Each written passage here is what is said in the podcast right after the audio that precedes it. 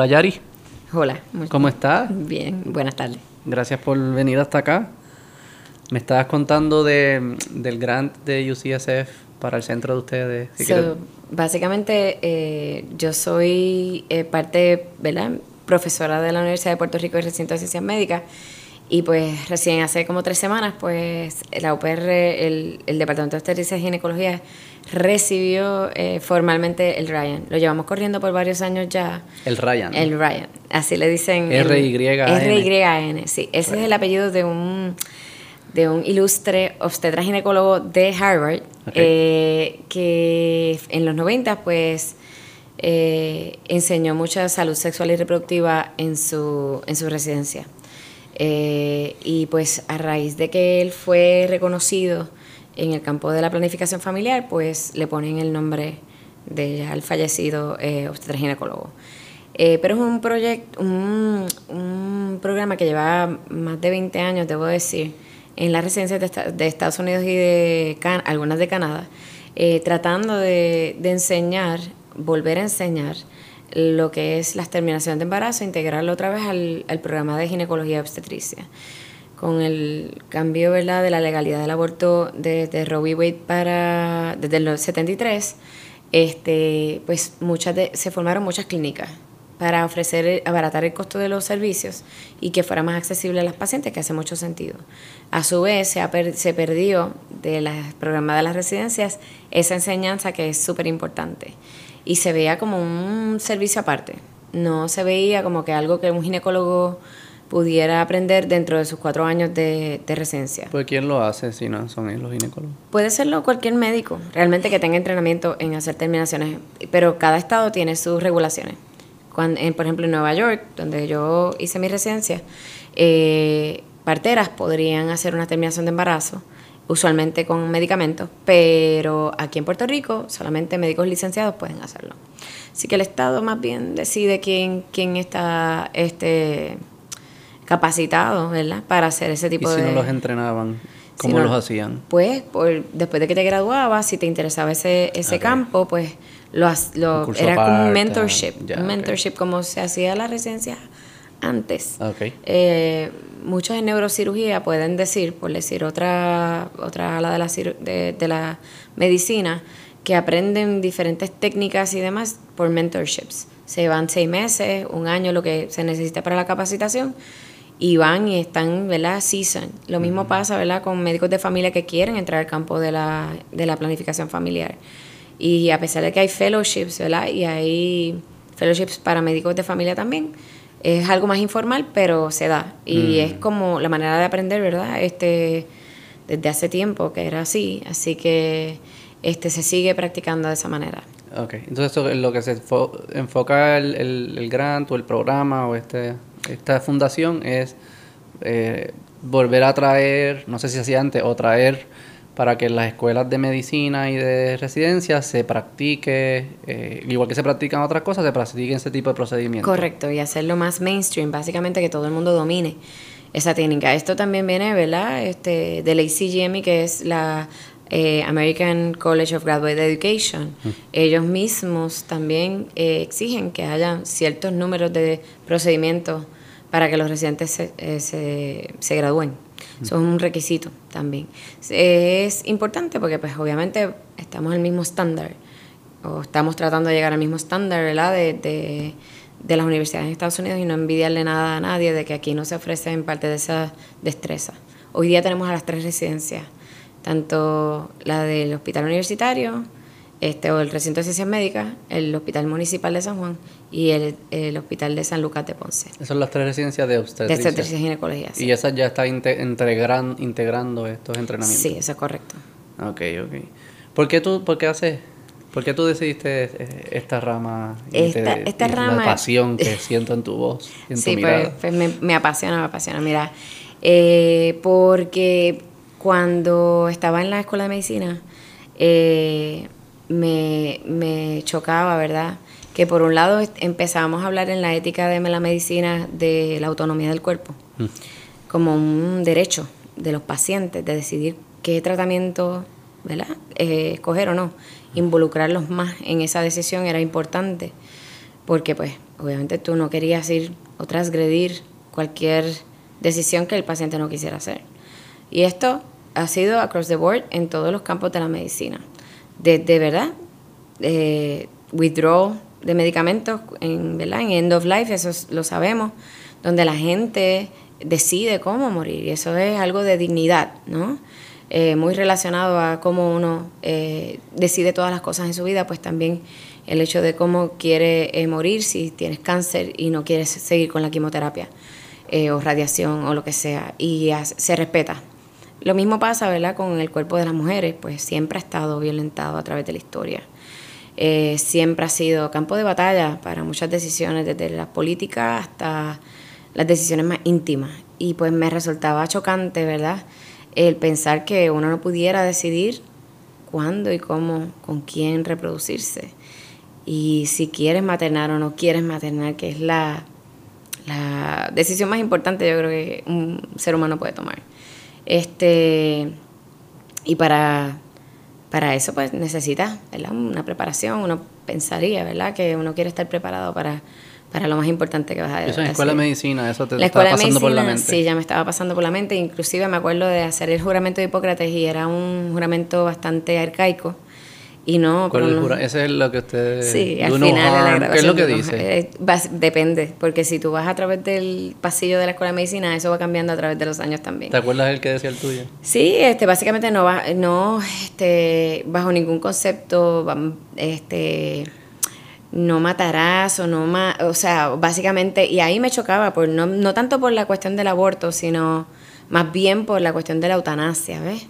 Donde yo decía, concho, pero si alguien quiere morir de una manera digna, ¿por qué no déjalo? Ya yo estaba pensando en eso y pues me resultaba un poco este difícil de tragar el hecho de que yo voy a imponerme frente a un paciente eh, porque pues no, no o voy a dejar de cuidarlo, ¿verdad? Porque ese paciente decide algo que yo realmente no, no quiero mm. no quiero estar o participar.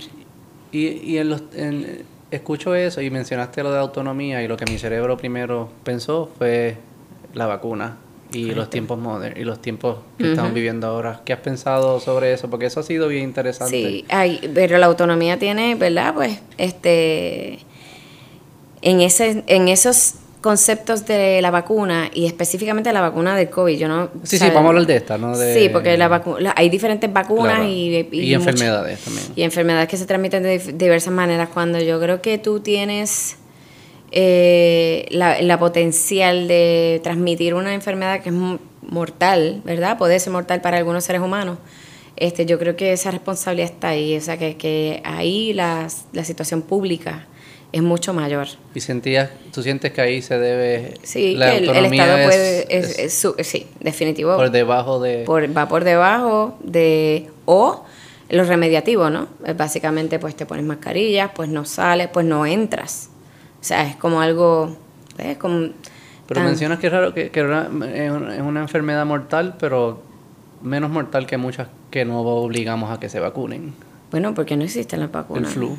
Bueno, el flu, pero sí se debería, o sea, se recomienda y yo creo que porque con el flu hemos tenido una suerte cañona, porque la influenza lleva con nosotros un montón de años y hemos adquirido una inmunidad indirectamente de herd con, con la influenza porque básicamente llevamos años tras años teniendo y yo creo que mucha gente está inoculada y vacunada a raíz de que le dio la influenza previamente o que este, la mayoría de la gente ya está vacunada.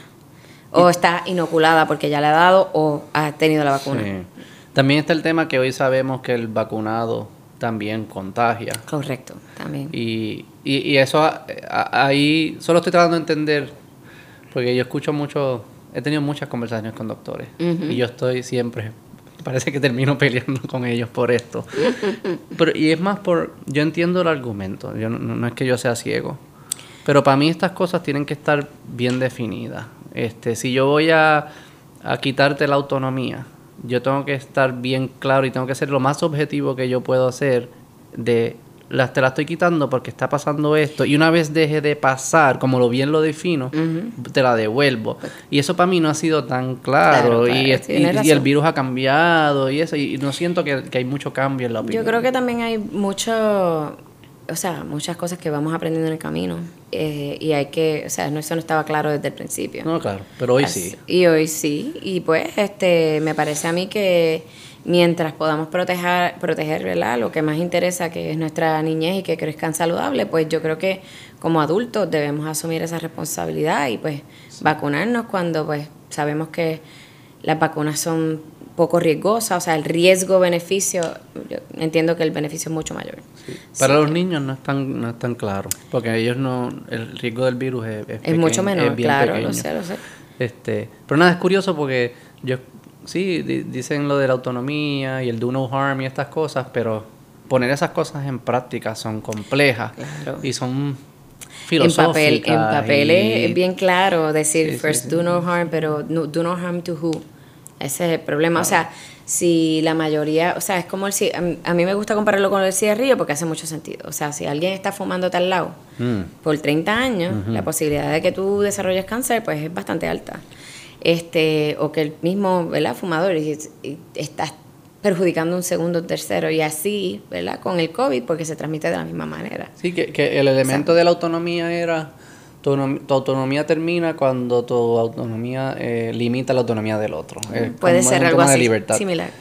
Porque una vez sabemos que a un vacunado lo riegas y lo contagias y, con, y hasta cuando pasan ciertos meses es casi igual. No es como que, porque al principio se sospechaba que uno es más que otro. Eh, pues yo ahí es lo que yo he sentido es que la, la, la ¿cómo diría? La institución médica, y sé que son los médicos que hablan, no es que todos los médicos piensan igual al final. Correcto. Uno interpreta es la, la, opinión de los médicos según los médicos que están en los medios. Uno, no va por, a preguntándole a todo el mundo. He sentido que no ha cambiado, ¿verdad? Que, que, que todavía se sienten cómodos eh, quitando la autonomía, aún reconociendo que aunque estés vacunado, es el mismo riesgo de contagio que, que no estés vacunado. Entonces ahí es como que yo creo que la gente empieza a dudar. Pero yo creo que por eso es que se implementó en un momento dado también que a un vacunado tenés que tener la prueba. O sea, cuando vienes de viaje, a un vacunado aquí tenías que tener la prueba. Sí, ya a un vacunado en la escuela de mis niños todavía me están pidiendo. Eso tenía más sentido pedir la prueba tenía más sentido en este punto que, la, que la vacuna. pero el VacuID no. Pero lo siguen pidiendo. O sea, Las pruebas para ir a la escuela, ¿no? Sí, en, por lo menos en la mía. en, la, escuela lo está haciendo bien. Sí, sí, sí. Pero los restaurantes no. Bueno, no, exacto. Y los conciertos no. Pero eso, esa es política pública del gobierno. So, yo creo que es más con, con esa situación que... La opinión, sí no vamos a hablar de sí. no, podemos hablar de grabando de COVID si quieres. No, yo creo que, que, mi expertise no está ahí. mi expertise está en salud sexual y reproductiva, que es para lo que Vamos, vamos para esa.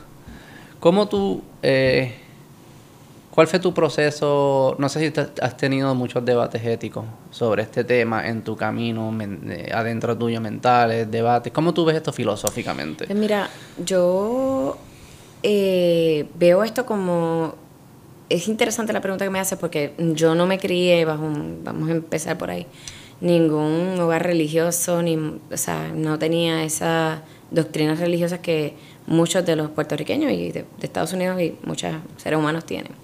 Este, así que no tenía eh, eso en mente. Sí estudié eh, filosofía en, mm, en, la universidad.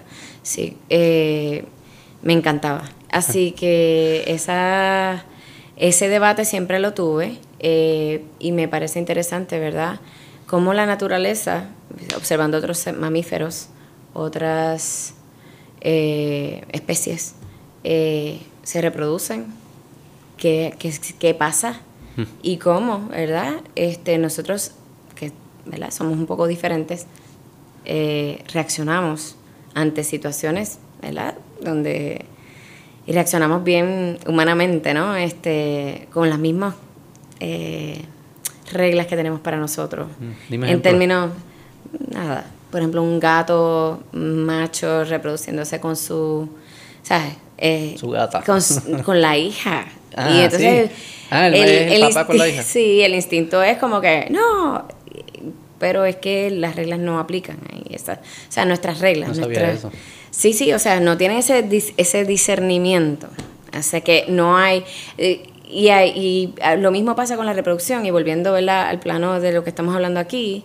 eh, yo pienso, ¿verdad? Que, y me estaba preguntando hace un- unas semanas atrás, tuve una conversación con un abogado Mm.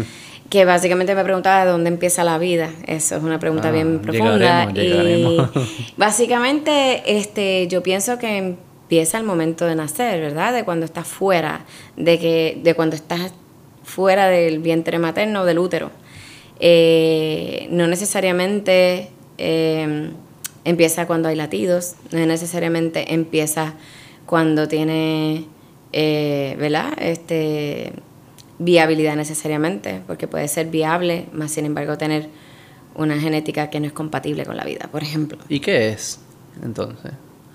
Eh, pues un ser humano es cuando nace y Pero que si no es un ser humano vivo o no es vida, bueno, ¿qué es lo que es? un feto, es un embrión, depende del estadio de... no de- es un de- organismo vivo. Bueno, eh, tiene potencial de vida, pero, Pero no, no está neces- vivo. pero no necesariamente está vivo porque cuando, na- cuando sale necesita el, el útero para vivir. O sea, no puede estar, todavía no, se han puesto, ¿verdad? Está esa tecnología en, en investigación, los vientres artificiales. Este, pero hasta ahora sea que tu, tu definición es mientras dependa de otro ser humano de una forma es un potencial de vida, no es vida completa y separada, para y- nada. Y, dependencia de otro ser humano es si están conectados a otro ser humano. exacto. No, porque los bebés recién nacidos dependen de otro ser humano, no, viven, no pueden pero- sobrevivir solos. Pero están respirando solos y ya pueden hacer ciertas funciones solos, orinan solos, cagan solos, todas esas cosas. ¿Tú crees que si vamos a otro planeta y encontramos algo como un feto, lo consideraríamos vi- vi- un organismo vivo o no? Depende si está fuera del...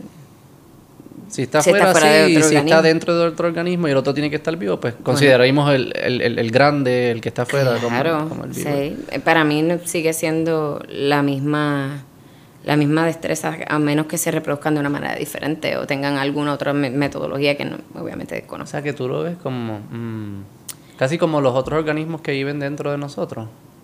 Como Bueno, neces- pues la bueno, no necesariamente, virus, no eh. lo estoy, eh, no quiero no, ser no, tan no, no, simplista. no hay que disminuirlo a eso, pero Es, una- es un potencial de vida. Si la, si- y todo va a depender de la persona que lo lleva adentro. Si la persona que lo quiera llevar adentro, persona gestante o mujer, eh, desea tenerlo, pues se considera. Y eso te voy a decir, en la ética médica es bien importante, lo que tú acabas de puntualizar. Mm. ¿Por qué? Porque cuando nosotros estamos tomando decisiones médicas en términos de diagnósticos y tratamientos, solo vamos, antes de la viabilidad, antes de las 24 semanas, mm, vamos a tomar en consideración ¿verdad? el embarazo siempre y cuando la mujer o la persona gestante decida que eso es importante y que ella lo quiere seguir llevando. mm, ¿Ok? Así que, por ejemplo, cuando estamos ofreciendo una quimioterapia o una radioterapia a alguien que tiene cáncer y está embarazada, si esa persona quiere continuar con el embarazo, pues se consideran los dos.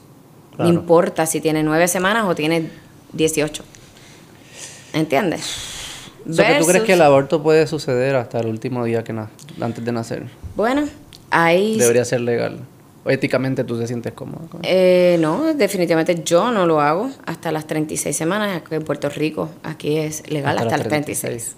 Hasta las 36, 37. Lo que pasa es que en Puerto Rico eh, no hay proveedores que ofrezcan ese servicio hasta las 36 semanas, 37 semanas.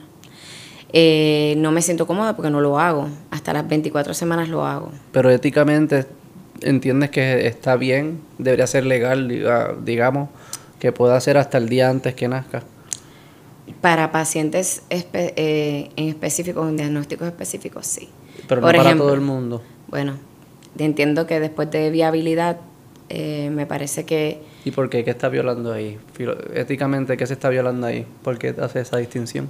esa distinción, bueno, la hago porque pienso que las, las pacientes, pues, obviamente ya eh, hay un potencial de vida mucho mayor en ese, en ese útero este, y puede sobrevivir.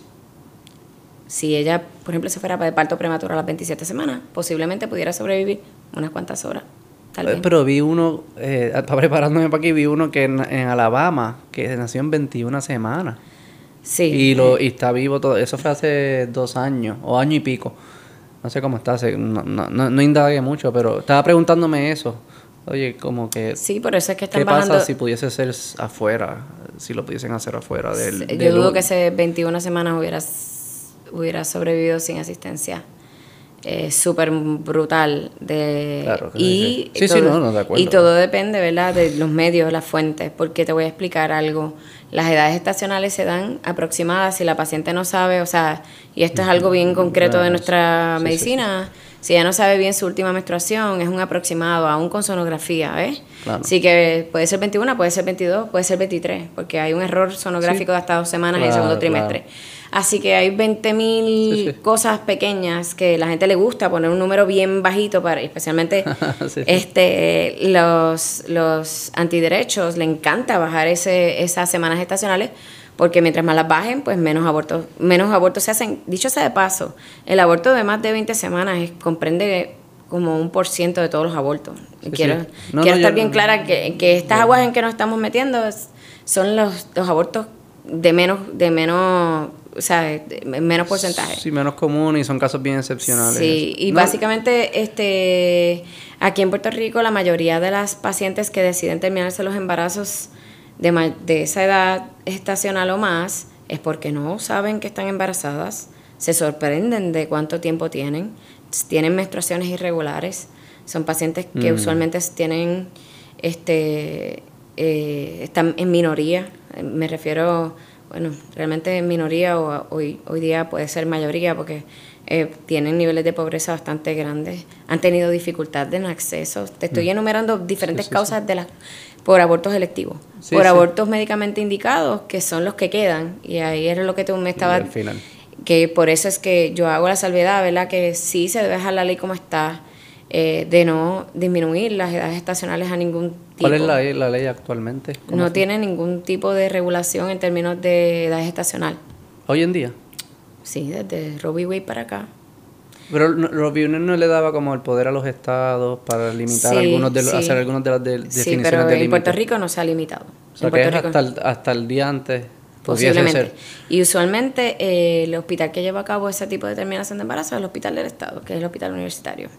Y usualmente eh, él va por un comité de ética y usualmente, o sea, usualmente no, después de las 24 semanas son anomalías letales fetales. Básicamente son anomalías que no, o sea, no, no tienen ningún tipo de sobrevivencia fuera del útero. Pero estoy curioso porque, eh, porque, porque tu ética, estamos, entra- vamos a entrar en detalle de cómo funciona ahora. Este, solo quería, la razón por la cual quería hablar con, contigo es porque para mí esto es un, es un tema que cuando lo trato de descifrar éticamente y filosóficamente, eh, se me hace difícil. Es difícil, Es difícil. claro. Y quería hablar con alguien que, que, que lo, por favor no sientas que te estoy No, atacando no, ni nada de para eso. nada, para Y, nada. Este, solo quiero entender cómo tú lo analizas. Me so- ¿Por qué cuando si dices que no es vida hasta que sale? ¿Por qué cuando te pregunte si, si crees que es ético, entonces que sea, que, que todos puedan se- hacerse hasta ese último día, hiciste la distinción como que no, prefiero que después de viabilidad, a menos de casos excepcionales, entiendes que es menos ético. ¿Por qué? No, ¿Qué- no es que sea menos ético, yo creo que es que yo no los hago, punto. pero o sea, entiendes yo- que debería ser legal, ya es legal, entiendes que si supieras hacerlo y existiera la tecnología bien, es, lo harías, es ético hacerlo, es bien hacerlo.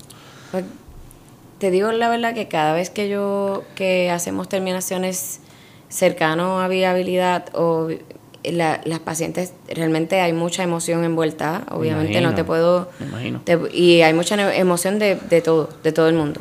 Este así que sí nos, nos afecta y, y sufrimos verdad con la paciente que está tomando esa decisión.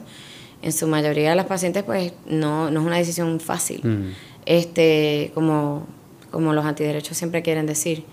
Eh, ¿Qué es pero los antiderechos? ¿Qué es lo Antiderecho gente- es lo que en contra del aborto. Sí, los que están en contra del aborto no me gusta de- de decirle pro vida porque realmente cuando uno va al nitty gritty del asunto, cuando el bebé nace, mm, se olvidan de que nació y Pero yo conozco gente, digo, sé que, yo, sé a quién te refieres. Claro. A los, a los que lo politizan y lo Claro, la gente que lo forma. politizan y utilizan esto como, como un estandarte o una, una situación para este llevar una, una agenda política. O sea, Pero también hay gente que verdaderamente cree o lo define en vida mm, a- distinto a como tú la defines. claro. Y, Y cada uno tiene su, su, Sí, sí. su definición. Y entienden que, que sí, que, que el aborto es terminar con una vida. Así que yo, eh, eh, esa- hay personas que lo ven así. Y no es por política, de- Yo verdaderamente, que moralmente es lo ven terminar así. con una vida potencial, sí. Sí. Mm. Y cuando los estudiantes, cuando estoy dando mi clase, así mismo me refiero. O sea, es terminar con una vida potencial. Sí, claro que sí. Y si existiera esa tecnología, ¿cómo es que tú le llamaste lo Los úteros, llamémosle ya entonces estás entrando en otras aguas, ¿verdad? si, Porque- pu- si existieran, que va a existir, eso va a existir. sí, eso even- eventualmente en un futuro yo creo que sí va a existir, pero. Debería ya- ser legal el aborto en ese escenario. yo entiendo que sí, o sea, porque ya no necesitas este una mujer que lo esté cargando, ya la autonomía del cuerpo pasó a otro lado, porque el vientre es, es es Artifici- artificial, lo que sea, o un sea, robot o lo que sí, o sea que yo debería- creo que esa, esa, ese cuestionamiento moral se vuelve o sea, que básicamente. ahí, no- ahí debe ser ilegal el aborto. ¿Por qué? No, no necesariamente, es- o sea, el, ¿Por qué deberías elimi- eh, eliminar con ese potencial de vida si hay una forma razonable y saludable y segura? Vamos a suponer que es seguro el vientre este virtual. ajá, Y seguro, ¿por qué tener el poder de eliminar con esa vida si hay una forma razonable de resolver tu problema de que no, se crez- no crezca dentro de ti? yo creo que yo no, o sea, no me he puesto a pensar mucho sobre eh, el- los vientres los vientres artificiales y, y cómo sería, ¿verdad? Por la cuestión social, ¿quién se va a hacer cargo de más que cualquier otra cuestión médica, potencial de vida o no? Yo creo que hay una, hay una, ¿verdad? Una ética social que uno también tiene que pre- preguntarse luego de que nazca, ¿verdad? Ese feto en desarrollo. ¿Quién se hace cargo? ¿La persona se quiere hacer cargo o no? ¿Cambió su parecer? O sea, s- O sea que, o lo das en adopción.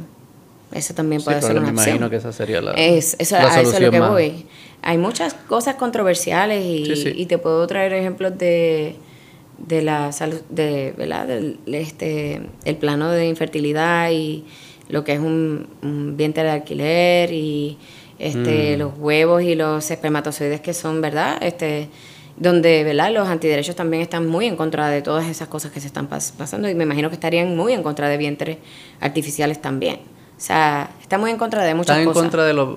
¿Cómo, bien- cómo le llaman? Los surrogates en inglés. surrogate ¿Cómo se dice en español? este, vientre de alquiler. Es verdad. Este- en español suena un poco más in your face que en inglés. pues, está bien, pero sí, sí, no, pero- eso es lo, sí es lo que Eh, es, sí, porque le este, pagan, ¿no? Le, te le estás pagando una, a, una, a una mujer o una persona gestante por llevar tu embarazo. ¿Qué tú crees sobre eso? Yo encuentro que es- está súper bien que alguien que quiera hacer... Si es voluntario, ¿verdad? Si es voluntario, si no es... Si, si hay un, un contrato que medie con todos los detalles que se supone que haya. Los riesgos y los riesgos y todo lo demás y que todos los partes entienden, ¿verdad?, de lo que está pasando aquí, pues yo creo que sí, es una, un potencial de darle de, de la oportunidad a alguien que quiere ser mamá y papá, pues de, de hacerlo, de asumirlo. Sí, sí, digo, alquilamos todo lo demás, nuestro cerebro, nuestros looks, porque no podemos alquilar eso. Sí, es, es más una noción de que eso es sagrado, eh, o, o que esas partes son distintas al resto del cuerpo. Correcto. Que sí, ahí, ahí yo, le- yo, yo- Pero si llevamos cuántos años con los sperm banks, Ah. ¿Y por qué entonces el cuerpo de la mujer va a ser diferente? Los sperm banks, como eso es que lo... Que usted va y, y dona y te pagan 25 o 50 dólares por tu eyaculado. pa. como los caballos. Ajá. Y entonces, y la usan. Exactamente. Y la usan para otro... Y eso es un banco y, y dependiendo de cómo se venda tu espermatozoide por tu profile, te toman una foto, te dicen, te, te Ah, hacen ah, una como los encuesta. caballos, literalmente. Como los Claro, la misma situación. Así que si ya eso está y existe por más de 30 años, ¿por qué estamos cuestionando los huevos de las mujeres? Y, y ahí voy, ¿verdad? El plano bien tecnológico y la cuestión ética, ¿verdad? De por qué el cuerpo de la mujer sigue siendo eh, batalla, ¿verdad? Campo de batalla. Y cuando, mientras eso sea así, ¿verdad? Y no estamos luchando en otros planos, ¿verdad? Por la equidad y, y ¿por qué no? ¿Sabes? ¿Y por qué no? Es, es complejo. Eh, en el sentido. eh, Hmm.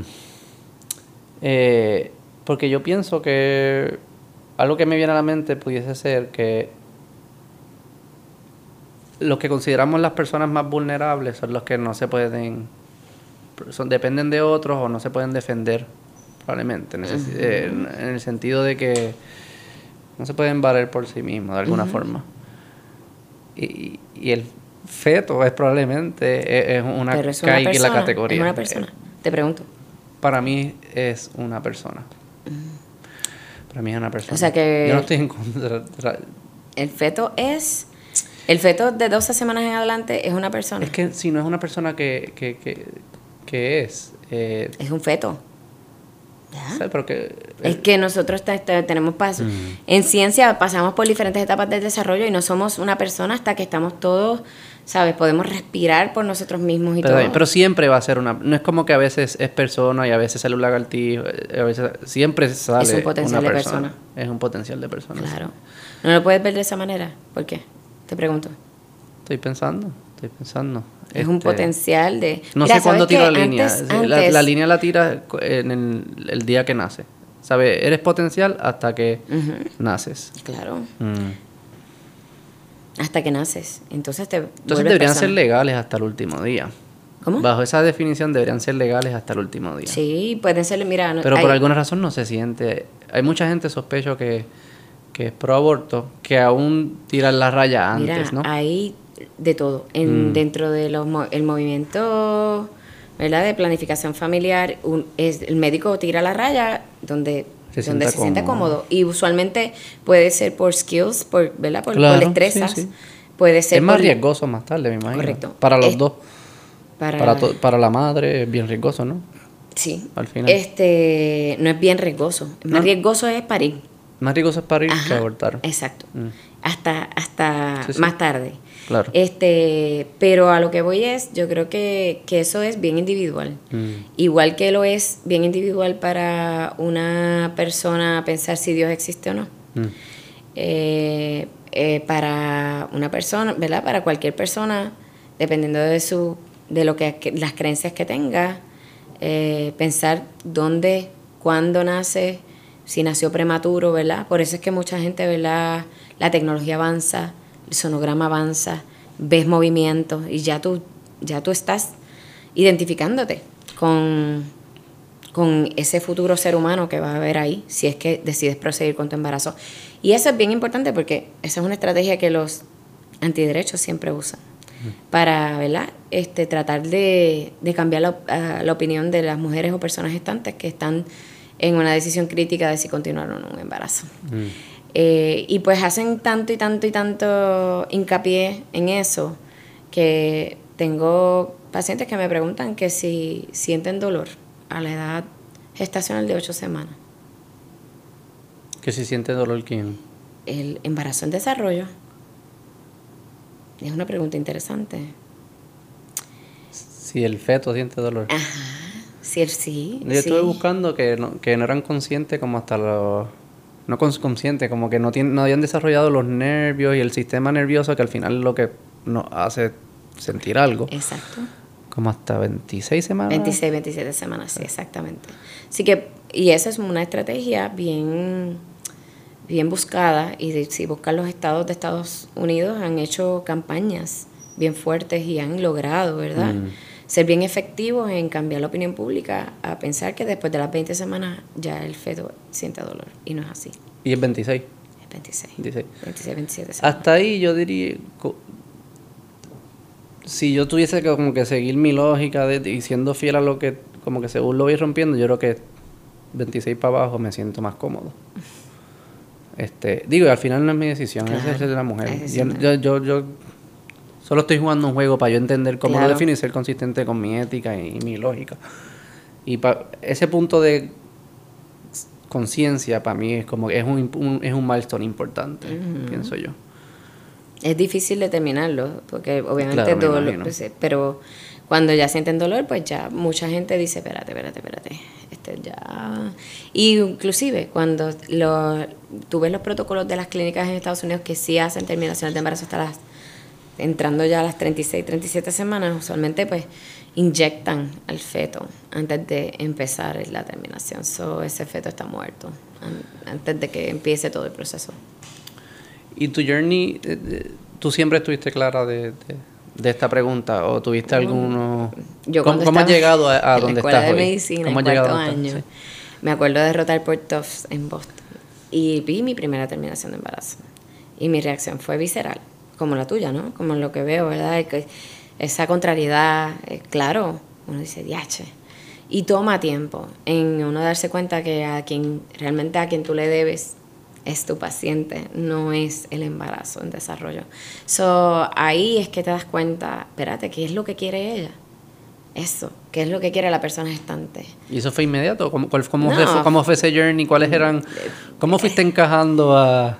Pues mira, en el primer año de residencia me di cuenta que muy pocos colegas míos, o sea, ya en residencia no querían involucrarse en terminación de embarazo por su upbringing, por su religión, por su moralidad, por lo que sea que les impedía, ¿verdad?, este, ofrecer servicios. O me di cuenta de la escasez, de la escasez y para mí era como que, diache, en verdad que yo creo que en esto, este, como es que no me voy a, poner a mi número y, y, y hacer terminaciones. So, empecé a hacerlas desde el primer año de residencia. Y, me, y en el hospital donde estaba practicando, pues íbamos hasta las 20 semanas nada más. Eh, y era un ambiente sumamente católico. No eh, antes de yo llegar allí habían matado a un médico en el 98, doctor Slepian. ¿Por qué lo hacía? Porque lo hacía, lo mataron en la casa, sí. Ah, este, así que no, no, no es sin controversia. Esa vida no contaba. Eh, ¿Qué cómo? Esa vida no contaba. Esa vida no contaba. Yo no sé si tú has visto Palindromes, te invito a verla, es una película. ¿Una, película, un documental o...? No, una película, es una película bien... ¿Cómo se llama? Palindromes. Palindromes. Sí, palindromes, like, las, las, palabras en viceversa que se, se leen igual. Palindromes. Ok. Este, búscala. Es una película como indie. Eh, de esta este, eh, Independent Films. Y es una película que presenta el tema del aborto mm. eh, y presenta también la otra cara, ¿verdad? Y de una manera bastante, por eso es que, ¿verdad? dicotómico un poco, este y las vidas ¿verdad? que están envueltas. Claro. Presenta el caso de una teenager embarazada que los papás la obligan a terminarse un embarazo. Y yo realmente pues pienso que eso también está mal, obviamente. Nosotros no hacemos nada, pero nada que la paciente no quiera. O sea, tú no mercadeas que aborte. No, para nada. En mi, en mi oficina, en mi clínica y, y en las clínicas de la mayoría, diría yo, de todos los médicos que practicamos este, planificación familiar y terminación de embarazo, no obligamos a nadie. Eso es una falsedad, ¿verdad? Que quiero clarificar aquí. Y pues realmente es triste ver que cómo se difama, como nosotros este, somos víctimas de la difamación por eso mismo.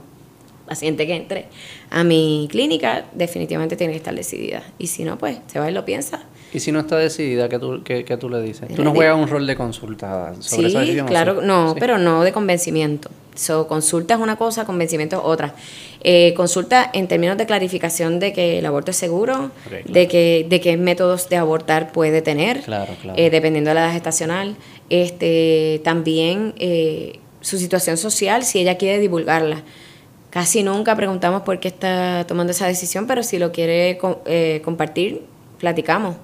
Este, y pues nada, este es... Sí, pero sobre el proceso de decidir, que es algo bien personal y depende de tu ética y tu moral, pues eso... Y hay gente que se va le toca y, a ustedes. y entonces continúa con su embarazo, hay gente que viene y dice, ya estoy decidida, este, realmente lo he balanceado, lo he barajeado las cartas, lo he consultado con mi familia, con mi compadre compañero, con, mi, con las amigas y pues definitivamente pues ellas toman su decisión.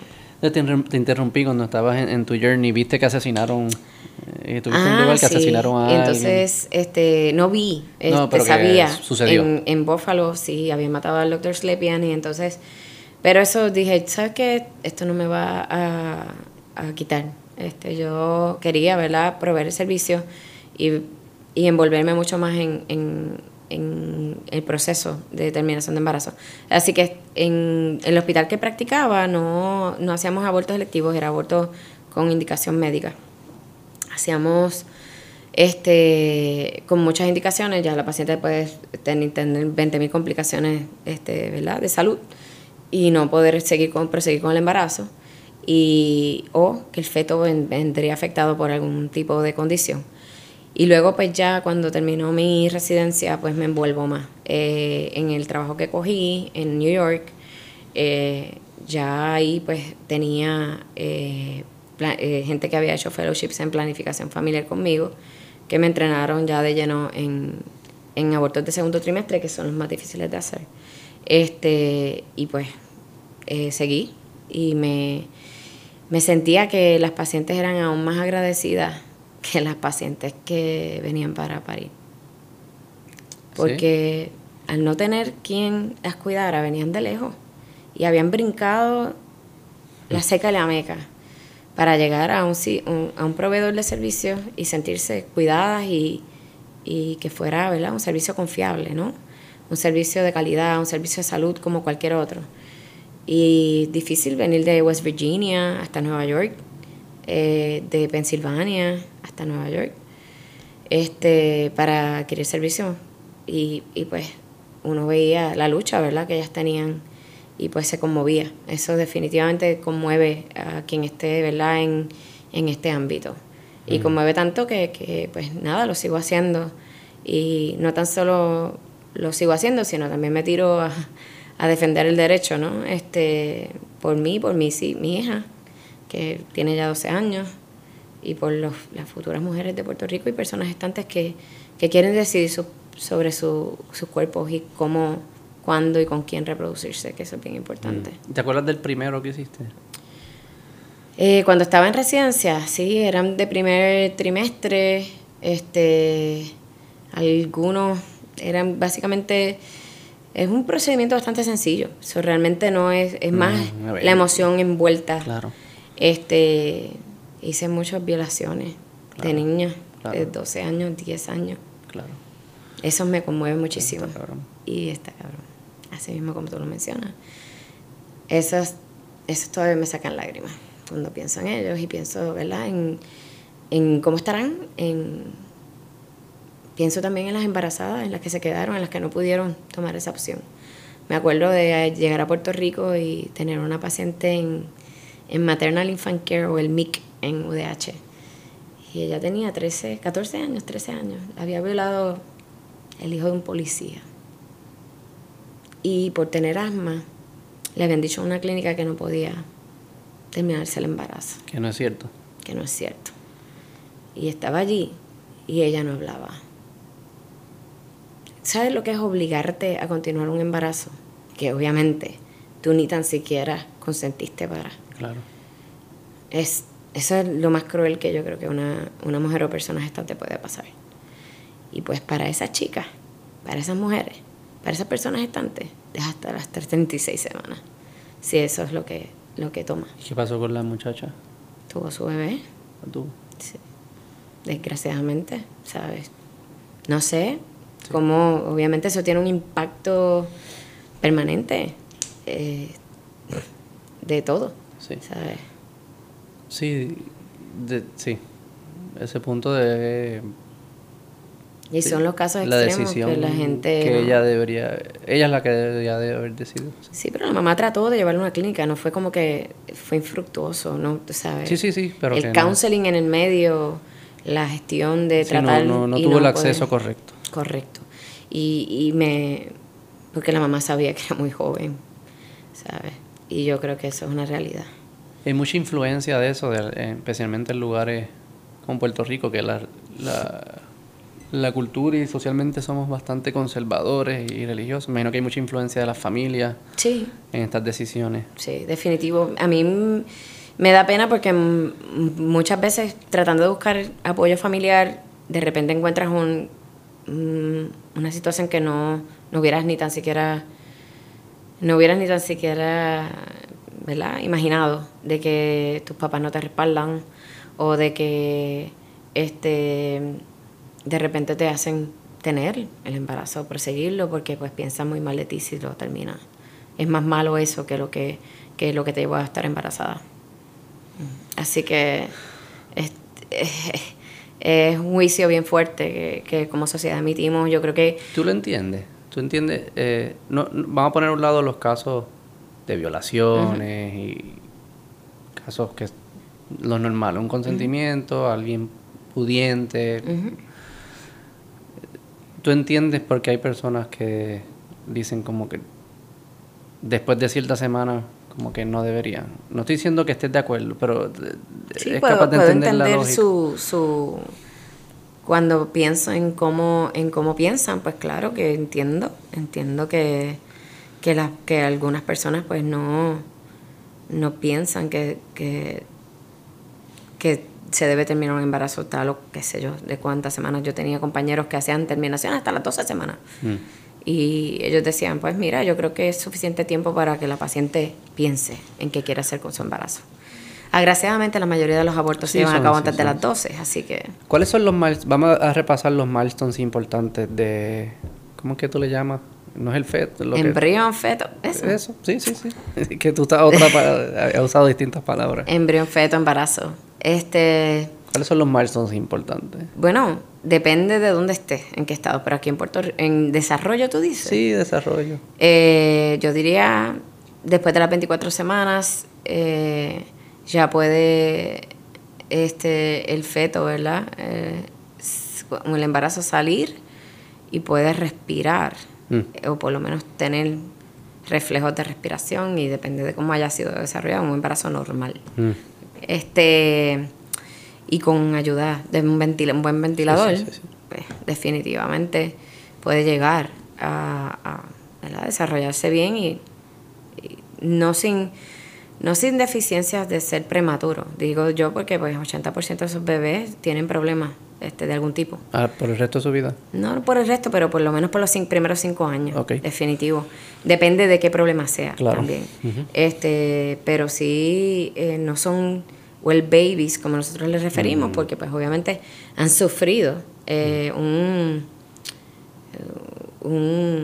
una interrupción de su desarrollo intrauterino. Así que eso es, este, pues tiene. Esos 24 semanas, Sí, 24 semanas. La, eh, lo quieren tirar hasta 22, especialmente la senadora Rodríguez Bebe, que acaba de sacar un proyecto firmado por los tres partidos, este, donde quieren limitar la, ¿Qué quiere bajar a 22? el, derecho a, decidir sobre si tener o no un embarazo. Ah, ok. Porque ella llama eso viabilidad. Pero aquí en Puerto Rico, viabilidad no es hasta las 24 semanas. Antes de las 23 no resucitan, ni, ningún neonatólogo resucita, este, trata de darle CPR a ningún bien curioso porque embarazo. Yo, como puedes ver, yo tengo un dilema interno y lo respeto a la, todas pero sí yo nunca pelearía por semanas. O sea, si, ven, ¿sabes? si en verdad yo estoy siendo honesto y yo no quiero empujar esto como algo político, ni ideológico, ni nada. 26, ¿sabes? Decir como que, ah, que no sea 26, que sea 22. No, no, déjalo en 26, déjalo en 30. Como que seamos razonables. Ese, ese, ese juego de ganar una semana y eso, pues, la Para mí Lo hacen por un juego político. para mí parece ser otra intención. Claro. Que no sea... Que pues tengo que pasarle algo a mis constituyentes de restricción de aborto, pues lo hago de, de una manera bastante... Por eso yo trato de... Como por eso te... Y seguimos por los milestones y por eso para mí son importantes y te lo mencioné ahorita, lo de la conciencia. Porque yo, yo no quiero que mi posición ética sea tan arbitraria y caprichosa yo estoy tratando de, entender, y, y, si hay algo que para mí cruza una línea, pues ahí es en esa línea, pero no es, no es capricho cada 13 semanas o 16 porque me gusta el número, no puede ser así, eso para mí no es... Bueno, como en Florida, que ahora van a pasar una legislación 15. Pero arbitrario, ¿no? Porque 15 no pasa nada. Pues eso es lo que te estoy diciendo, pero como... como Antes de 24 no pasa nada. En tu... ¿Cómo que no pasa nada? O sea, no hay ningún milestone. Bueno, todo se está desarrollando. Pero no es como que a, a los 12 que no puedes ni respirar, ni, ni, obviamente no Después de las 16 semanas, después de las 15, 14, 15 semanas, el, el feto empieza a orinar y ese líquido amniótico que uno empieza a mm. ver, ¿verdad? Pues es su orín. Ok. okay? Porque la vida empieza cuando puedan mear. No, no estoy diciendo eso. Pero a, lo que voy es que sin riñones, que sí, pero sin riñones no puedes sobrevivir definitivamente. Este, pero es parte del desarrollo, ¿no? Es algo continuo, no es algo... Sí, sí, yo sé que es algo continuo. Eh, pero siempre hay como que estas fechas. Que... Sí, lo sé, porque, bueno, la, quieren blanco y negro y mucha gente se, se maneja en términos dicotómicos, ¿ves? Este, y pues ese es el problema, ¿no? Eh, yo creo que ser así de tajante nos, nos pone en posiciones bien peligrosas. Mm. Este, igual que con otras cosas en la medicina, uno no puede ser, esto es eh, algo yo creo que puedes definirlo individualmente, ¿no? Este, no puede ser de aquí para adelante, no. Eh, o sea, es difícil. y, y más aquí en Puerto Rico quieren ofrecer la adopción como respuesta, ¿verdad?, a limitar el aborto. ¿Dónde están las agencias de adopción? ¿Cuán fácil son las adopciones en Puerto Rico? ¿Una niña o una adolescente de 16 años puede dar su hijo en adopción? No. Eh, sin consentimiento de los padres, probablemente no. Mm. Y si los papás quieren que ella aquí continúe su embarazo y lo tenga en la casa, es obligada a ser mamá y asumir esa responsabilidad. O sea que hay un montón de cosas que son sociales más que cualquier otra cosa. ¿Y a los 16 tú puedes tomar la decisión? De abortar, sí. Sola. Sola. ¿Ya que a los 15 no? ¿Hay un threshold? Ah, usualmente, después, aunque sean menores de 16, uno siempre explora la posibilidad de violación. Porque ya, pues, obviamente, antes de los 12 tú no puedes tomar una decisión de tener sexo. Usualmente no la estás tomando tú, hay una coerción envuelta. Antes de los 12. Sí. Sí, sí, sí, Entre los 12 y los... Usualmente, si tu el compañero que, ¿verdad? que con quien ella tuvo sexo, hay una decisión, hay una diferencia de cuatro años o más después de los 16, aún si tienes 16 y tu compañero tiene 20, pues sigue siendo una violación. Claro, porque es mayor y menor de edad. Exacto. Sí, que hay un montón de cosas decisionales y un montón de cosas de madurez que cuando uno entrevista a la paciente, eso es lo importante, ¿ves? Vamos a ver el tipo de madurez que tiene. Cuando... para seguir por esa línea, números, eh, para yo entender, eh, la mayoría de los abortos son edades estas jóvenes, son de, de todo. De 20 a 29 años, si ya tienen un hijo, sí. La mayoría de los abortos. La mayoría, 67% de los abortos suceden en esa edad. 20, a 29. 29 años ya tienen la responsabilidad, ya saben lo que es el eh, un segundo, es como un segundo aborto. Eh, el segundo, y lo que hubiese sido el segundo, sí, segundo, segundo embarazo. embarazo. La, el término Socioeconómico. Pues diverso, pero la mayoría obviamente no está en un plano de, de pues saben que, que obviamente tú tienes hijos, sabes cuánto cuestan, así que no, no hay que tapárselo con la mano, este, la responsabilidad. Y mm. muchas de ellas son madres solteras o acá. Madre soltera, o sea que el padre, el padre del primero no está presente y es otro padre el segundo. Mm. O es el mismo y se va. Y se va. Y se va otra vez. y se va con más razón ahora, quizá. No, esto no, no es bonito, Ricardo. Esta es como una solución. No, no es bonito, pero te voy a decir que es bonito. Sería bonito que los legisladores de aquí de Puerto Rico se concentraran. Si quieren bajar la tasa de aborto, la educación es la clave. Educación de salud, salud sexual y reproductiva, no. Cómo funciona el sistema reproductor, mm. que ahora mismo no se está dando en ninguna escuela desde los últimos 10 años para acá. Es lamentable que esta generación que está subiendo no sabe, no sabe absolutamente nada o bien poco de su sistema reproductor, tanto hombres como mujeres mm. y personas estantes. Y es triste, ¿verdad? Ver este, eh, que no tienen ningún tipo de, de noción mm. de, de, cómo funciona su cuerpo. Que se omiten en las clases de elemental el sistema reproductor porque hay padres que no quieren que, los, que se hable de eso porque están porque ellos mismos no pueden ni hablarlo en la casa. Y cómo, mira, si usted va a ser padre, usted necesita explicar ¿Qué es lo que pasa en el desarrollo de los adolescentes? Usted es padre, madre, mire, usted necesita sentarse con sus hijos desde temprano. No estoy hablando de cuando empieza la adolescencia, desde temprano y explicar para qué son los órganos reproductores. Y, y, y cómo se da uno autoplacer y, cómo uno... ¿Por qué? Porque aquí hay una diferencia bien grande entre varones y mujeres y adolescentes este, de cómo funciona su sistema reproductor y cómo se ve el sexo tan, tan negativamente. Claro. Cuando realmente casi todos los, todos los seres humanos somos seres sexuales, desde que nacemos hasta que morimos.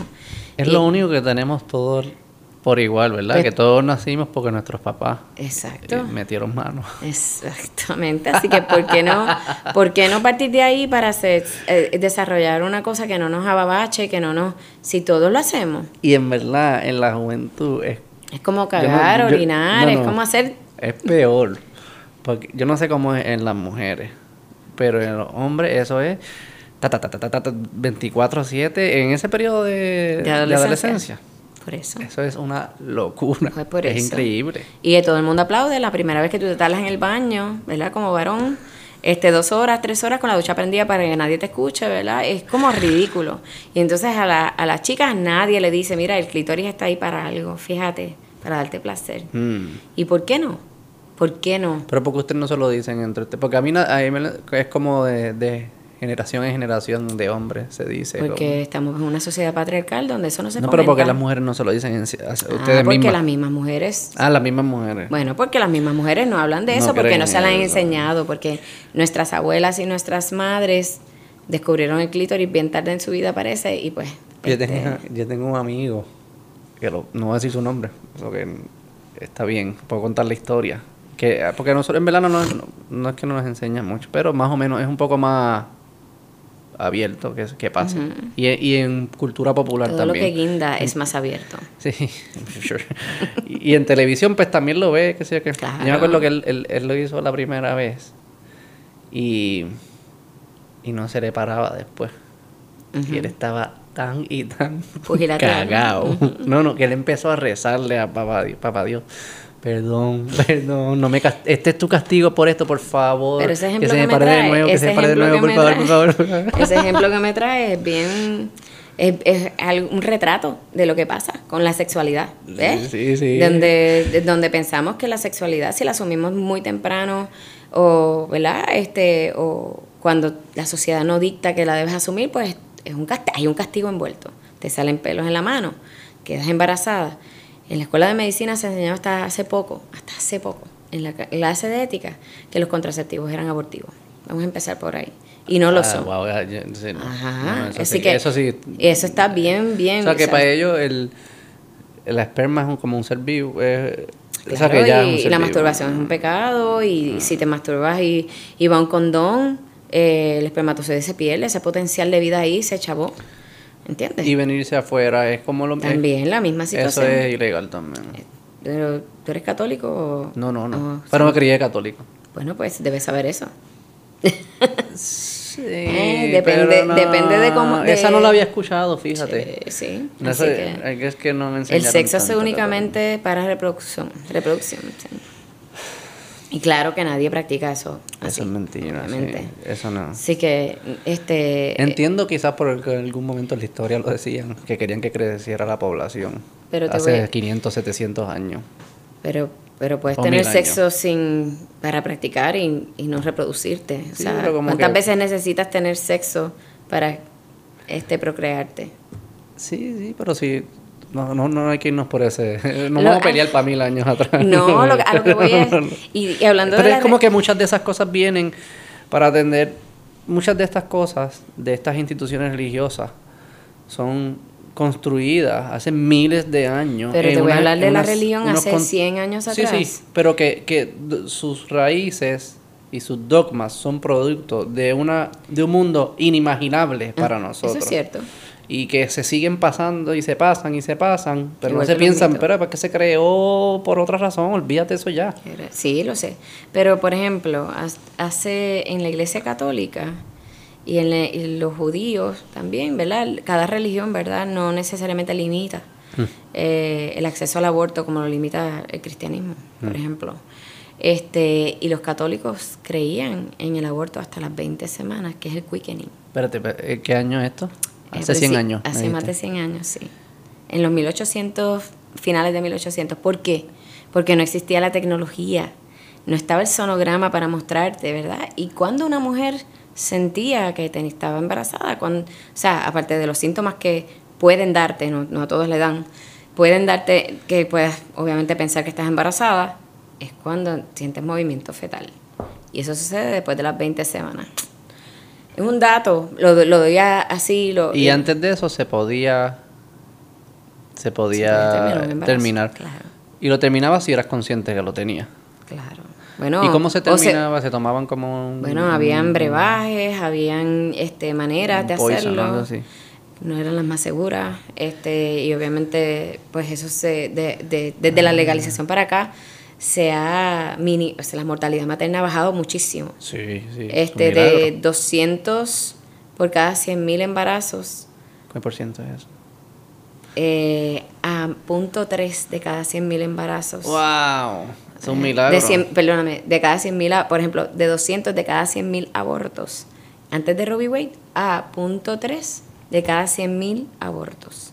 o sea, la mortalidad. Morían 200 mujeres de cada 100.000 que se practicaban abortos, exacto. Versus punto 3. O sea, se ha movido como muchas de las... ¿Por qué? Por la, tecnología ha mejorado y... Pues, sí, ya no se hacen escondites, ¿verdad? También tenemos más acceso, exacto. No se espetan ganchos como solían hacer antes de 73. Que ahí entra también la otra parte de mi cerebro, práctico, que dice, olvídate de la, hora, que estuvimos al principio, la media hora que estuvimos ahí filosofando. Eso yo lo hago para jugar. Y, no, para, para llegar a un punto que, me que yo entienda que que es lógico a dónde llegue, ¿verdad? que, no me, que no digo algo por decirlo. Pero poniendo a un lado, también sabemos que van a suceder. Claro. Y te digo más, ah. suceden tanto como en los países legales. En los países ilegales, el rate de abortos ilegal... El rate no cambia, tú dices. No. Porque sea legal o ilegal, el rate no cambia. Exacto. Así que van a seguir sucediendo. El problema es el problema de salud pública. Si van a suceder, pues vamos a asegurarnos que se hagan de la forma más segura. Es similar como a lo de las drogas. Claro, ese es el ejemplo que yo traigo a mis estudiantes de medicina, es similar a las drogas, porque no nos vamos como Portugal y legalizamos todas las drogas. Y así tenemos control sobre todo lo que pasa, disminuimos la criminalidad, hacemos muchos cambios de salud pública muy buenos y controlamos, ¿verdad?, que el adicto, que es una enfermedad, ¿verdad?, este, y podemos mejorar su situación de vida. Claro, y sucede en clínicas y personas están estudiando esto, hay inversión, hay nuevos tratamientos en medicina, bla, bla, bla, bla. Exactamente, la misma situación. O sea que de un lado práctico eso a mí me tiene muchísimo sentido. Y esos números que tú mencionas son resultados de eso. Claro. O sea, no te puedes, no puedes taparérselo con la mano. Esto está aquí, tenemos esa data. esto está blanco y negro, está. Así que, ¿qué tú haces con eso para justificar la ilegalización? No, no entiendo. Porque lo que haces es minimizar el valor de las mujeres y de las personas gestantes. Eso es lo que hace. ¿Y dónde se, eh, cuando, es ilegal, dónde se, cómo sucede? Bueno, hoy día suceden con pastillas, con misoprostol, que es un medicamento que se usa eh, widely en Latinoamérica, este, incluyendo Puerto Rico. Y lo usamos en Estados Unidos para aborto con medicamentos. Eso es, y es un instrumento de inducción de parto. O sea, es uno de los medicamentos que usamos para inducción del parto, así que lo usamos en obstetricia bastante. Este, que hoy día, pues, desgraciadamente existe ese medicamento que va a seguir, ¿verdad? En, eh, si se ilegalizase, ¿verdad? Vamos a decir que Dobbs versus Jackson, que es el... el de Mississippi. El de Mississippi. Eh, en abril o en mayo decide la Corte Suprema de Estados Unidos ilegalizar el aborto. Que es bajarlo a 15, básicamente. no, no, no. Eso está... Eh, lo que ellos están... en Mississippi sería 15, pero eso es lo que quiere el, proyecto es que, cada estado decida. decida. O sea, que no es ilegal federal. el, gobierno federal está diciendo que pudiese hacerlo ilegal si quisiera el estado. Exacto. Así que ya sabes que en Texas pues es, prácticamente ilegal. ¿Cuántas semanas? Seis semanas. Sí, que eso... ya está, perdiste la regla y ahí te enteraste que estabas embarazada, ya no puedes abortar. So, básicamente esto tiene repercusiones. Y luego, vamos, yo me imagino que ya están eh, colectando evidencia de lo que está pasando en Texas hasta septiembre y vamos a un año de la, de la, de la ley esta que pasó del heartbeat ban en Texas, vamos entonces a ver qué es lo que está pasando con esas mujeres. Mm. Eh, hay un estudio que te invito a, a, leer que se llama The Turnaway Study. Turnaway Study. The Turnaway Study es un estudio que se hizo de sociología, ¿verdad? Mm. Este, donde las pacientes que eran denegadas un aborto porque ya se habían pasado de las semanas de que la clínica en diferentes estados de Estados Unidos hacía. Por ejemplo, si mi clínica llega hasta 15, pues te pasaste y ya está en la última clínica del estado, ya tú no tienes recursos para ir a otro lado, pues te tienes que continuar el embarazo. Y esas son the turnaways. ¿Y qué mm. pasó con esas 1.100 mujeres que componen por los próximos cinco años luego? ¿Qué pasó? Bueno, ese es el, el estudio, ¿verdad? ¿Y qué resultó? bueno, resultó en más depresión para las mujeres, problemas socioeconómicos heavy, ¿verdad? Este, problemas de violencia de género con pareja, ¿verdad? De pareja, porque muchas de las mujeres que también están decidiendo terminar su embarazo es porque la, la relación con su pareja no está bien. Y no está bien, en, no es que te vas mañana ya, es que, ¿verdad? Tienen violencia emocional y física. Y se, se ven obligadas a continuar con esa pareja ahí porque se les hace más difícil romper con esa pareja a raíz de ese, de ese embarazo. Este, así que vemos esas circunstancias bien penosas para las mujeres. ¿Y los niños? Y los niños. Los niños, esto es un dato bien importante porque mucha gente que estábamos en planificación familiar decíamos, pues vamos a bajar la tasa de maltrato vamos a o de neglect. Pues no pasa. Las mujeres somos resilientes. Y pues está en nuestro hombro asumir todas esas responsabilidades a nuestra costilla nuestra salud. La salud de mental y física de la mujer deterioraba, eso sí, porque obviamente estás asumiendo responsabilidades. Y esto yo lo veo con, con gente que, ¿verdad? de a pie, mujeres que asumen maternidades y las quieren. Mm. ¿Y cuántas fue la última vez que fuiste al médico? Cinco años atrás, porque pues llevan cinco años criando. Y obviamente su prioridad cambia.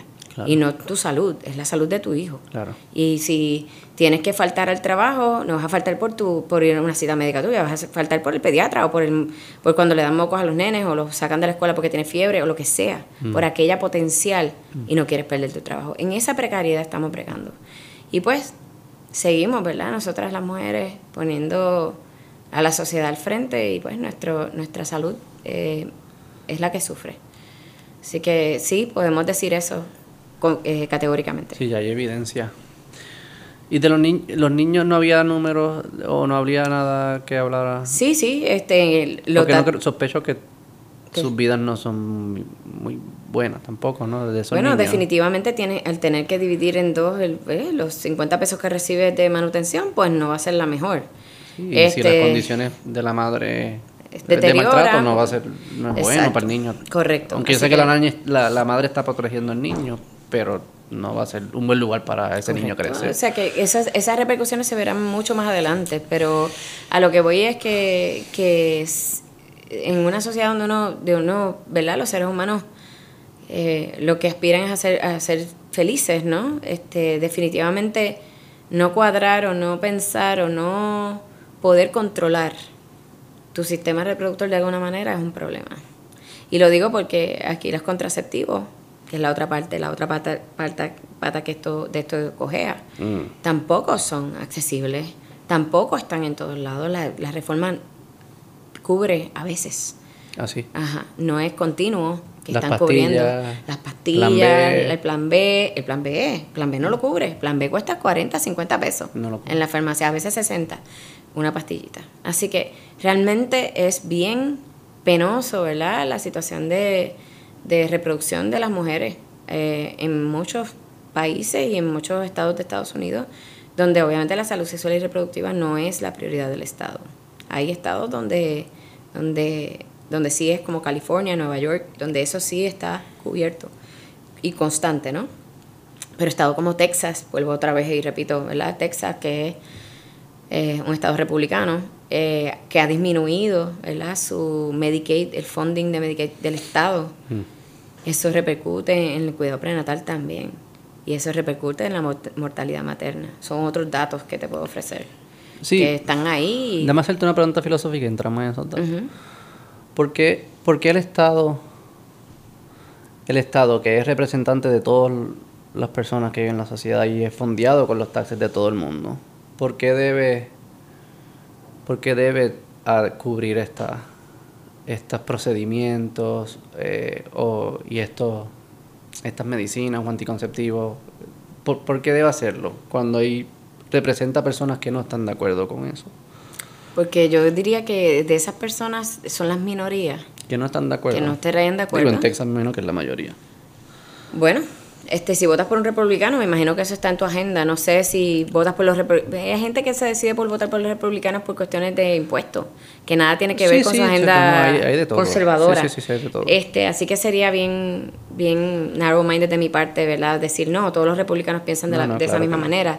Y le dan más peso, ¿verdad? A eso de los impuestos que a la cuestión social. Sí, de acuerdo, de acuerdo. Este, o a los derechos trans, o a los derechos de, los de los, este, la comunidad LGBTQ, pues no le dan tanta importancia y se consideran republicanos. Hay homosexuales republicanos.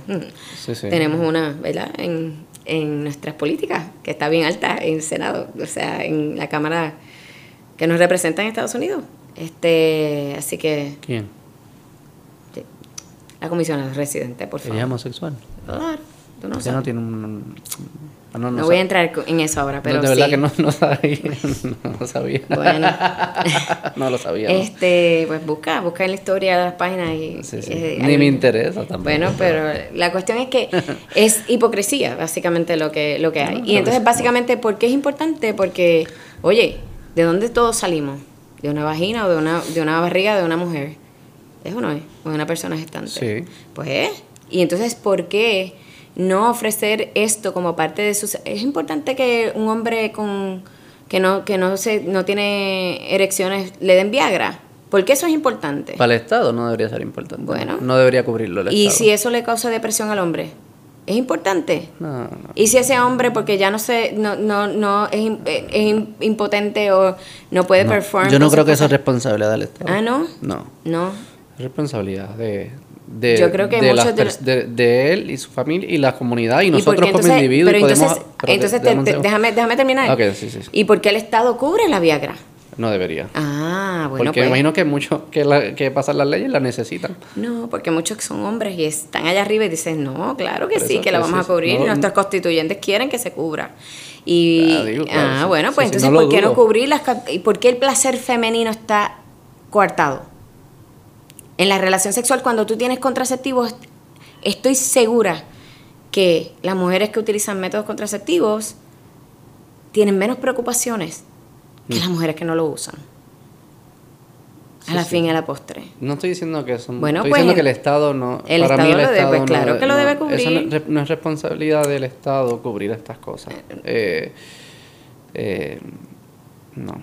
no. Ninguna de las dos. La del ni la del hombre tampoco. Okay. ¿Y qué, ¿Y qué pasa? Bueno, voy a hablarte de algo económico. ¿Y por qué tú crees que Nueva York y California lo cubren?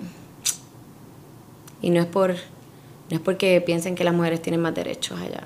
No, no, porque, no es por la lucha feminista. es una cuestión económica. Si tú quieres, si tú eres Medicaid hmm. y tú quieres terminar tu embarazo, es un hijo menos Medicaid al que tengo que mantener. Tan crudo como suena eso, pero esa es hmm. la verdad. Así que no es por una decisión social, social hmm. ni de derechos feministas, ni nada. es una bien económica. Aquí nada, o sea, aquí, claro, las decisiones de pasar o no una legislación. ¿Qué pesa más? El factor económico siempre. ¿Dónde tú vas a mantener? Eso no es malo. Bueno, es algo que se debe factor in, pero no debe ser todo. ¿Dónde tú podrías tener todos esos hijos no queridos de tú ilegalizar el aborto? ¿Dónde los vas a dejar si no tienes un sitio? ¿Habrán tantos padres que quieran niños en adopción? ¿Te has preguntado en eso? No, no. Digo, no pues sé cuántos son los números, cuántos se, cuánto se abortan en Puerto Rico. Bueno, eso ha ido en. Bajada. claro. Desde que eh, la contracepción eficaz del siglo XXI en, ¿verdad? Este, se hizo más eficaz y en Estados Unidos mucho más, eh, ¿verdad? Y Obamacare mm. eh, pasó una legislación para que ¿verdad? contraceptivos se cubrieran más comprensivamente, eso ha bajado definitivo. Y ahí es que está la clave. ¿Tú quieres bajar la tasa de aborto? Tienes. Somos seres sexuales desde que nacemos hasta que morimos, lo vamos a asumir. Mm. Así que, ¿por qué no asumirlo de manera responsable? De acuerdo. Bueno. Sí, ahí yo estoy, oye, yo estoy, y, a lo que voy es, yo creo que sí, los planes médicos deberían cubrirlo, porque eso es parte de la salud sexual y reproductiva y eso es parte del ser humano. La Viagra la deberían cubrir y deberían cubrir los contraceptivos también. Los planes porque lo paga la gente que la consume. Bueno, pues por eso. y el, y el Medicaid también, pero no importa es porque. Bueno. Pero ya eso, no, no, no, Es un hecho. Y, oye, ¿y por qué, y por qué los, las personas que son médicos indigentes no pueden acceder? Eso es una, una cuestión ética bien fuerte, la que tú acabas de mencionar ahí. no pueden accesar los mismos servicios de salud. No, no, yo creo- yo Ah, creo- bueno, no, si no, no. se los pagan, no, no hay acceso. no, yo creo que nosotros como comunidad civil tenemos que atender a nuestros ciudadanos. Lo que no debemos usar el gobierno, que lo que utiliza es la fuerza y, y, y, y- y la moral de los que más poder tengan y deciden. Porque igual que esta- igual que igual que tú dices, este que venga alguien y diga el, el aborto debe ser legal, eso es el gobierno. Puede venir alguien, algún gobernante y decir, no, debe ser ilegal. Yo lo que digo es, no, ninguno de los dos debe estar decidiendo. Eso es, cada, cada individuo debe decidir lo que pasa con su cuerpo. No es que un gobernante lo diga a favor o lo diga en contra, porque eso es un juego de dos personas que tienen distintas morales y en ese, en ese periodo, en esa administración, tienen el poder. Y es un, y es un yo no, la gente es quien debe decidir. So que es por esa línea que, que, que, que, que yo digo. ¿no? No, no, igual que no me gustaría que un gobernante imponga algo que no me gusta, no quiero que ningún gobernante imponga algo que a mí me gusta. Lo que no me gusta es que imponga. Es más por esa línea. Pero es que nadie está imponiendo, te están dando El gobierno dere- siempre impone. Bueno, sí, pero a lo que voy es que al dejar el derecho al aborto legal, te aseguras de que la gente tenga legal. acceso. Sí, sí, legal, yo no estoy seguro. No, no, sí, sí. pero lo que a lo que voy es que sí que es y es y sigue siendo un derecho individual, o sea, la gente decide por sí misma si pero quiere quien hacerlo no. paga es todo el mundo. Sí, quien paga es todo el mundo, pero es lo que... bueno, quien paga es Y yo todo no el tengo mundo. problema en que yo done voluntariamente, como hace el... el ¿Cómo es el, cómo el Ryan? ¿Es que- El Ryan eh, es un programa educativo, ¿no? No, no, yo sé que ellos no donan directo, pero que pues ellos voluntariamente creen esto y, y- donan. Igual que imagino que hay muchas fundaciones, instituciones No hay privadas. Hay mucho más antiderechos que, que Pero hay fundaciones muchos, por ejemplo, en California, si mencionas California, New York, Son estados hay, más liberales, ahí hay sí. mucho dinero. Sí. Y pudiesen surgir esta fundación. No surgen porque el Estado lo cubre. Pero hay mucha necesidad porque hay muchos estados entre medios que tampoco creen en... o Por sea, eso, eh, p- p- es- es- es- hay mucha política pública que hay que hacer y mucho dinero que se va en eso. Así que Claro. realmente es, es algo de, de educar, de concienciar, de, de, de ponerte en los zapatos del otro, de empatía, de decir, concho, en verdad que es bien difícil. Este, pacientes Sí. que tienen embarazos eh, que ya tienen tres y dos tienen autismo. ¿Qué te parece eso? Mm, Y la paciente de encima tiene que, que mm. Oye, esas son las historias que yo escucho casi todos los días. So, sí, nunca he- No, la situación social es la que mueve a uno. Principal en esto. Claro. O sea, ¿Cuántos? No me dijiste, me dijiste que venía bajando, pero no me el número más cercano. el número más cercano ronda entre 5.000 a 7.000. Este, Como hace un año, dos años más o menos. Sí, las estadísticas del Departamento de Salud no están... Pero nosotros sí tenemos que someterlas mensualmente. So, eh, la tabulación está bastante bastante al día. Si te metes al Departamento de Salud puedes encontrar las últimas. Pero ronda entre 5.000 y 7.000. 7.000 antes se hacían a principios de este siglo, eh, me parece que eran unas 16.000. Eso ha ido bajando. ¿Y dónde se.? Y, y la hacen. ¿Todos los hospitales la hacen en Puerto No. Rico? Algunos. No, no Ni todos los hospitales. Recintos de ciencia. En- el ODH nada más. En el hospital universitario, y te lo digo que no lo hacen en todos los hospitales, porque la mayoría de los hospitales están, ¿qué? Afiliados a una religión, si te pones a pensar. Auxilio no hace, porque es católico. Este, presbiteriano. Eh, Riders, eh, eh, menonita. Sí, sí, es San. Lucas. Sí, sí, sí, Así que cuando tú vienes Es a ver curioso DH, exacto. Pavía es uno, único, uno de los únicos hospitales laicos, pero tampoco este, sus proveedores hacen terminaciones electivas allí y no sé si tengan algún estatuto de que UDH es el único. UDH. ¿Y hay clínicas que se puede hacer o siempre es un hospital? Tiene que ser un Clini- hospital? no, hay cinco clínicas en Puerto Rico Ah, que hacemos terminaciones de embarazo, una en Ah. Ponce y las otras en el área metropolitana. Imagínate si eres de Mayagüez tienes que viajar hasta, hasta, Ponce. hasta Ponce y o hasta San Juan a, a accesar el servicio. Sí.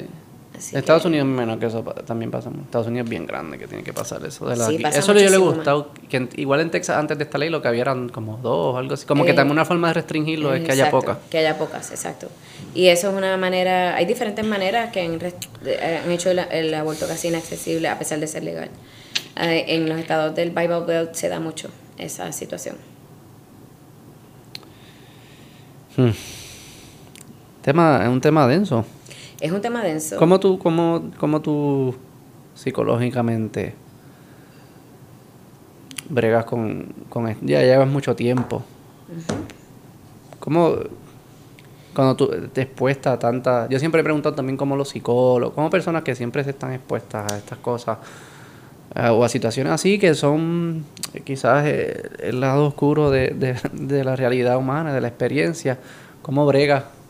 Tú, yo sé que obviamente vas a decir que lo que brega en tu paciente es peor que tú. Y, no, no, eso por un lado, pero, pero realmente... pesa, ¿no?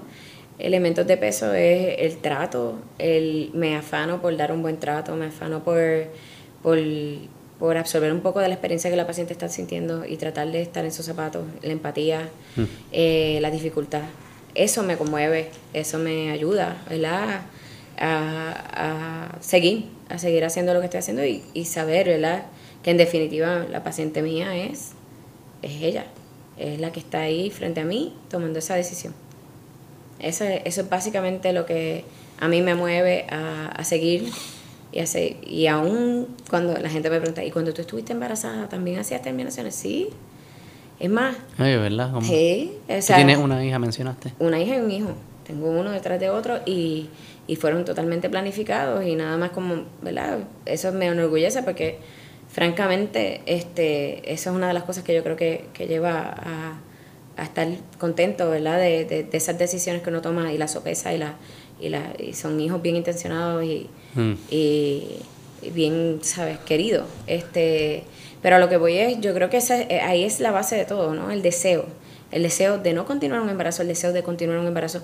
Yo pongo a los estudiantes siempre en una... Es bien fácil cuando tú tienes una amiga o un amigo y están pasando por una situación de infertilidad. Y ese deseo de, embarazarse y de, de, ser padres en algún momento dado mm. o de poder adoptar. Mm. Y ese deseo tan, tan, ese ímpetu tan positivo, ¿verdad? Porque la gente lo identifica con algo bien positivo. La mejor experiencia de mi vida. Ajá. Y entonces es la misma intensidad, pero lo contrario. El no querer estar embarazada. Lo mismo. Y ahí pues te das cuenta de DH. Qué, qué intenso es. Mm. Y, y, lo vives en otras experiencias. No tienes que vivirlo tú. Headlines. Tengo una residente que se va a graduar ahora del hospital municipal y ella, ella hizo una un verano en Bolivia. En Bolivia es ilegal el aborto. ¿Es qué? Ilegal. Sí. Y ella estaba en la cárcel, se voluntarizó en la cárcel de las mujeres. Mm. La mayoría estaban ahí por haberse hecho abortos y abortos. Presas. Sí. Y una vez, un día que yo lloré, me pasó un headline del, de un periódico. Todavía me acuerdo de ese día. Adolescente se dinamita el estómago para terminar su embarazo. ¿Sabes lo que es eso? ¿Cómo es? Adolescente se dinamita el estómago. Pero, ¿y se murió? Estaba intensivo. Si sobrevivía a eso, que lo dudo que eso haya sobrevivido, ah. iba presa. Ese era su destino. ¿Entiendes? Y con qué tristeza te causa el, el volver hacia atrás, el no valorar la vida de las mujeres para nada. ¿Sabes? Cuán. Eso me causa mucho, mucho más, más tristeza que, que cualquier otra cosa que, que, se pueda experimentar. Eh, el poder, el que uno pierda su autonomía y estás a merced de, a merced de tu familia, a merced de la sociedad, a merced de algo que tú no, realmente no, no quieres para ti en ese momento o en ningún momento. Hay muchos de tu generación que están decidiendo no ser padres. Sí, sí. Así que... Es su decisión. Y es su decisión y se les respeta. Y muchos médicos decidían, no, hasta que no tengas tres hijos no te voy a esterilizar. Y hoy día esa ¿Ah, mentalidad está cambiando. Ah, verdad de verdad que tú no quieres tener hijos, pues vamos a esterilizarte. Ya. Ah, antes había... Ah, sí, muchos médicos con visiones paternalistas, ¿verdad? De la medicina, ¿no? Y como esa mentalidad está cambiando, aunque se hace difícil, ¿verdad? Ponerse en esa situación, sí. es importante cambiar y evolucionar y ver que, cuáles son las necesidades de los seres humanos ahora, que son bien distintas, a las que tú relatas en épocas de los 1500, 1700. y antes. Y antes, donde la mortalidad materna era gigante. Locura. ¿Okay? Así que, que una mujer pariendo se podía morir. O sea, que, que, realmente eso está ahí. Y para mí, pues, es importante darle esa, esa se muy, ¿Cuál era el porcentaje? No se sabe bien porque esas estadísticas... Pero al principio del siglo pasado por infección, sí, era bien alta, era bien alta. O sea que, que son cuentos de nuestras abuelas ahora, pero, pero solían pasar. Y Asimismo, la mortalidad infantil también era bien alta, la mortalidad intrauterina era bien alta. Existen países que es más alta todavía la infantil, ¿verdad? Sí, sí. Yo he escuchado, no sé si fue cierto, eh, pero leído en, en reportes o libros que en algunos países subdesarrollados que tenían muchos hijos porque sabían que muchos no, iban a sobrevivir. Claro, eso, eso yo creo que pasó de comunidades agrícolas también. O sea, Exacto, sí. Este, yo creo que... que mano de obra también. Correcto, y, y pues, los cambios y las necesidades de, de las ciudades, de, la, de los países van cambiando. Sí. Y, pues. y, las conversaciones y la moral y todo tiene que, tiene que ajustarse. Yo estoy de acuerdo, me diste mucho que pensar, doctora, y me lo llevo. Espero que te haya sentido cómoda. Sí, claro, ¿no? Eh, este debate me encanta, a mí me encanta me encanta este, ¿verdad? reflexionar, porque esto es un momento también para, de reflexión para uno, ¿verdad? De cómo, porque uno lleva haciendo tanto esto, hay, hay veces que sucede espontáneamente, me pasa con mis pacientes y digo, wow. Y, y, ¿verdad? Y hay situaciones bien tristes que, que uno llora con los pacientes y sigue me sigue pasando y esa sensibilidad yo no la quiero perder nunca, hmm. nunca, nunca. Oye, una última pregunta que se me olvidó. El, eh, ¿hay algo, ¿Qué pasa post-aborto? con la madre. Eh, en términos de... Si hay, yo estaba leyendo que había como postpartum, eh, post abortion depression también, igual que parto. Eso también es un mito. Eso es, un, mito? Sí, eso es un mito bien grande. ¿Qué pasa en la vida de, la vida ¿Cómo, cómo la, se, La gente siente alivio. Te voy a decir, la mayoría de mis pacientes yo no las reconozco cuando vienen en su cita de seguimiento. Lucen de una crisis a estar más tranquila. Un alivio. Un alivio, una situación de una crisis que ya pasé y cómo puedo prevenir esto es lo que me interesa a mí, ¿verdad? Que cómo vamos a prevenir que esto vuelva a pasar y que tú mm. goces más de tu sexualidad es mi interés. Definitivo. Y, se, y el día de eso es, le dan de alta rápido, pueden volver a reintegrarse a la vida normal. Al siguiente van a trabajar. Eh, como, he tenido pacientes que... Bueno, sí. Eh, en términos de... En términos de, de situación, ¿verdad? Este, física. Física, sí. Diría que es como ir a hacerse cualquier otro procedimiento ginecológico. Ah, una biopsia endometrio o algo así. En términos de sintomatología. Si eso es lo que, lo que quieres, ¿verdad? Este, puntualizar. Yo diría que sí. Este, sienten alivio, la mayoría empiezan un contraceptivo eh, rápido. Claro. Este, y pues reflexionan sobre su selección contraceptiva. Y si les ha fallado. También pasa. Después oh, tienen hijos, algunas, ¿no? ¿Has tenido la experiencia que, sí, y sacas el hijo? Sí, mi primera paciente en el hospital universitario fue una paciente de 25 semanas. El feto tenía anencefalia, venía sin cabeza y la habían tratado inducción terminación, tenía tres cesáreas previas. Mm. Y esa paciente le hice la terminación, todo salió bien se embaraza nuevamente y pues le hice la cesárea también. Así que, este, básicamente, hice la esterilización, de ahí ella no quería más hijos. Así que, eh, pero, pero, pero es una, es una historia bonita, ¿verdad? De, de, de un caso, ¿verdad? Particular, pero son son cosas que pasan. Lo que aquí las barreras principalmente son culturales y emocionales. No son técnicas... Educacionales, diría. Educacionales. Educacionales, No son técnicas del procedimiento ni... No, para nada.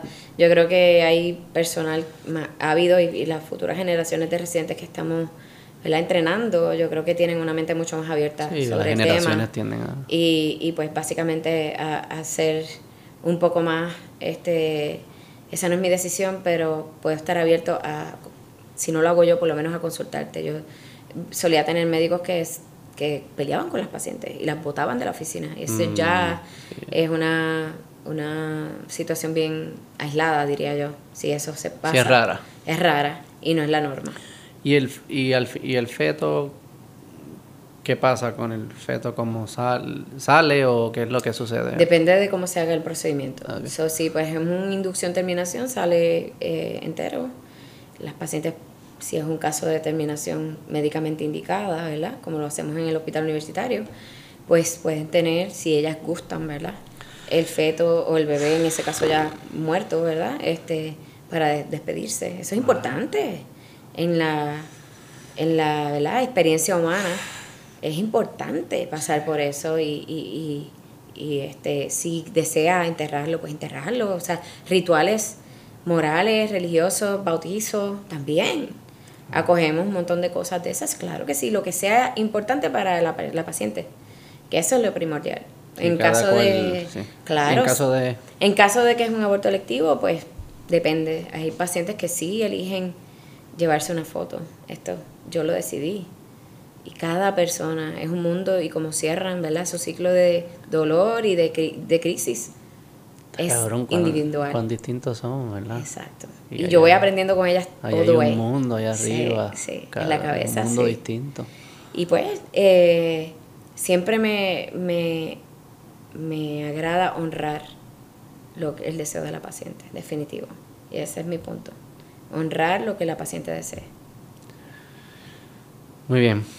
Hay, hay trabajo para pensar, pero gracias por la honestidad y me conmueve mucho y sé que viene de un buen lugar y, y no dudo que esas, que esas mujeres eh, te ven con esos ojos y, y, sus vidas mejoraron. Y al final, porque eso es malo, no, no, no sé. So que gracias y espero que te hayas sentido cómoda de nuevo. Sí, definitivo. ¿Y la pasaste bien? Sí. Quizás hacemos otro, otro menos cargado. Pero te mantengo al tanto de mi journey. Gracias. Gracias. Gracias por la invitación. Seguro. Bye bye.